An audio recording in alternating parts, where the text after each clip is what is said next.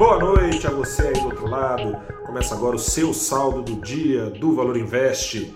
Hoje, dia 23 de junho de 2021, quarta-feira, faz uma semana em que os juros não saem das rodinhas do mercado, em que as dúvidas em relação à Selic tomaram de vez conta do debate. Faz uma semana em que a decisão mais recente de juros foi tomada aqui no Brasil e que o comunicado do Banco Central Brasileiro deixou tudo meio que aberto.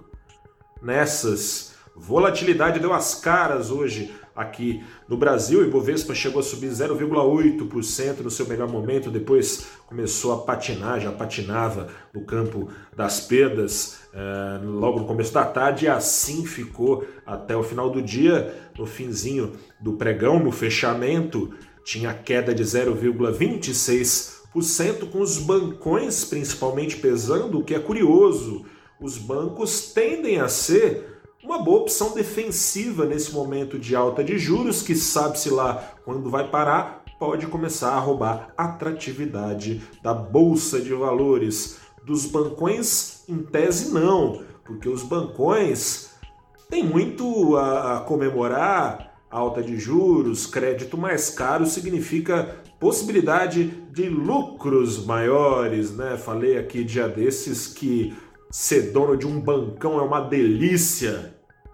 Acontece que a partir de julho será uma delícia um pouco menor. A alíquota é, sobre do tributo que é pago nos lucros dos bancos vai subir até o fim do ano, pelo menos, né? Se nada diferente acontecer no Congresso para postergar isso, uma medida provisória já vinha sendo é, aguardada com expectativa, foi aprovada pelo Senado a partir do próximo mês. Então, a CSLL, uma alíquota sobre o lucro dos bancos, vai subir de 20% para 25% até dezembro, voltando ao patamar de 20% no começo do próximo ano. Com isso, os bancões foram grandes responsáveis por segurar, são 18%, 18% né? Só os bancões, sem contar ainda, ainda o restante do setor financeiro, os bancos digitais, os bancões apagando ali já quase a totalidade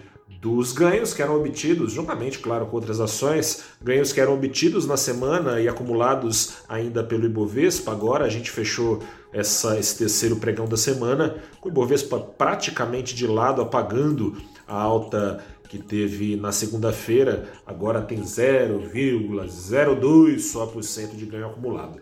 Em contrapartida, o dólar, o dólar também andou de montanha russa, subiu e desceu, trocou de mão algumas vezes, mas no fechamento caía pouco, mas o suficiente para renovar o seu menor patamar no ano, se mantém então abaixo da faixa dos cinco reais. Uma queda hoje só de 0,1%, fechou o dia aos R$ 4,96, R$ 4,96. Como eu disse, é isso, não se sabe o que será dos juros, ou melhor, não se sabe os detalhes, que a Selic vai subir. Em agosto, ninguém duvida, a intensidade é que são elas. O Banco Central deixou tudo meio em aberto, né? avisou que vai vir um uma alta na Selic de 0,75, assim como as anteriores iniciadas lá em março,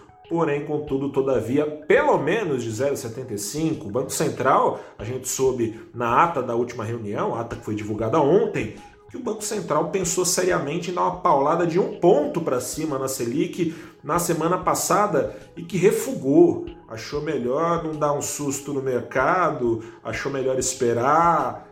Esse aviso aí, falando que o comunicado anterior ainda não tinha sinalizado isso e que o Banco Central achou por bem não dar esse sustão aí no mercado, foi interpretado esse aviso como um aviso prévio que agora sim a próxima alta pode ser de um ponto, mas pode não ser também. Não dá para ter certeza.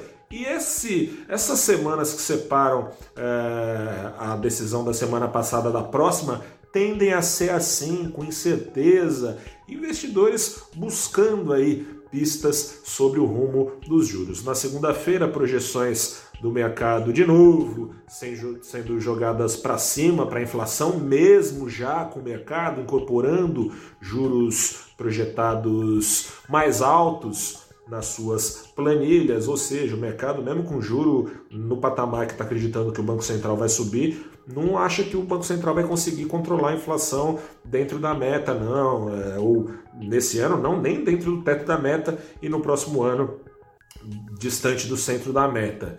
Com isso, investidores estão achando que o Banco Central pode subir um ponto da Selic intensificar a alta para mostrar que domina sim a situação. E quem sabe, até engasguei, né?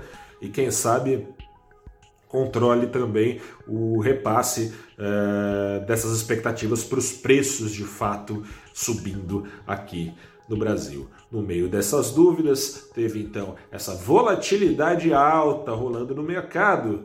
Mas eu não vou encerrar esse vídeo com uma má notícia, não, com esse tom pesado aí de, de incertezas. Vou trazer uma boa notícia. Apesar das incertezas, os juros em alta não deixam de trazer, embora essa potencial perda de atratividade esteja no radar, não deixam de trazer uma boa notícia para a bolsa. Como é que você tá? Como é que pode ser isso? Pode ser pelo seguinte: empates tem a inflação, mas empates essa inflação está aquecida pela retomada da economia, é, tem a crise hídrica, tem o risco fiscal, tem o dólar que embora esteja caindo, ainda está bastante apreciado no Brasil. Tem isso tudo, mas tem também alguma retomada que está acontecendo do ponto de vista do investidor. Se o crescimento do Brasil vai ser maior, as receitas das empresas tendem também a ser maior. Tende então as ações a subirem no médio, pelo menos prazo, longo prazo, apesar dessa volatilidade no dia a dia.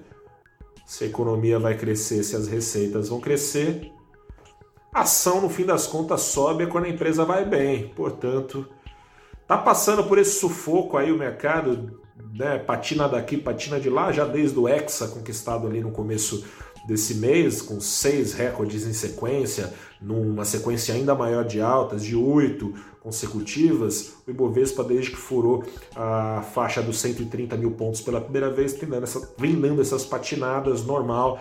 Vamos ver, né? Vamos ver se Bom, isso tudo que eu estou te falando é expectativa, né? A gente tem que lembrar que, embora essas expectativas sejam positivas para o crescimento da economia, bom, tem que lembrar, mas duas mil mortes ao dia não deveriam é, deixar ninguém esquecer. Tem uma segunda onda ainda vigente aqui no Brasil da Covid-19, tem uma terceira onda já se sobrepondo, de acordo com o Conselho de Segurança. Conselho de Segurança não, Pedro. Bom, deveria ser até de segurança, né? Conselho de Secretários de Saúde aqui do Brasil. A terceira onda já começou, os números de morte, contágio estão crescendo, coisa e tal. Começo do ano a gente estava empolgado, né? Bom, a gente não, eu não estava. Boa parte do mercado estava empolgada, né? Para quem acompanha aqui o saldo do dia, quem acompanha sabe que a gente vinha alertando, gente, muita calma nessa hora. Tomara que o mercado acerte, que a terceira onda não seja tão violenta assim quanto foi a segunda e que a economia continue no seu ritmo de retomada.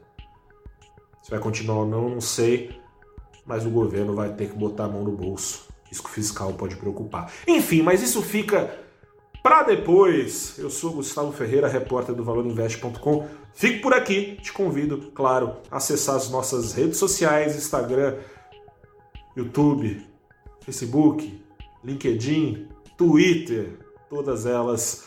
Lá estamos traduzindo para você o sobe e desce a temperatura do mercado em primeira mão. Grande abraço, até a próxima, se cuide, a pandemia não acabou, infelizmente.